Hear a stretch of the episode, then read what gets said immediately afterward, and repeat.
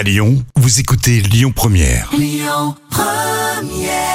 Bonne fin de matinée sur Lyon Première. C'était Anne Silla.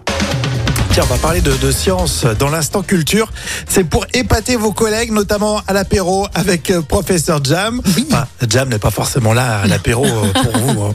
Euh, Il y a un chercheur américain qui a pulvérisé le record du séjour le plus long sous l'eau. Écoutez bien, il est resté 100 jours à 8 mètres de profondeur. Et oui, c'est Joseph Dituri qui a retrouvé la terre ferme récemment. Alors, il était dans une capsule sous-marine à 8 mètres de profondeur au large des côtes de Floride. Et il n'en est sorti euh, qu'au bout de 100 jours. Et c'est quoi l'intérêt de tout ça? Alors, les chercheurs voulaient étudier la façon dont le corps humain répond à l'exposition prolongée à une pression extrême. Alors, C'est plutôt intéressant. Et pour ça, les médecins ont notamment étudié les réactions euh, de son cerveau, son rythme cardiaque, sa pression sanguine, son urine aussi, sa saturation en oxygène et bien sûr la taille de ses muscles. Et son impatience. Mais oui, carrément. Est-ce qu'il y a des résultats? Alors oui, par exemple, sa taille s'est réduite de 1,27 cm et son cholestérol a chuté de 72 points. D'accord. Messieurs, premier encart.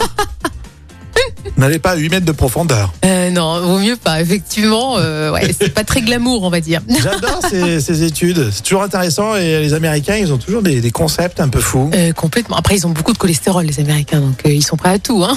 Tout à l'heure, les moments cultes de la télé avec Zazie qui partait en terre inconnue sur France 2. Et tout de suite, on écoute Imagine Dragons sur Lyon Première.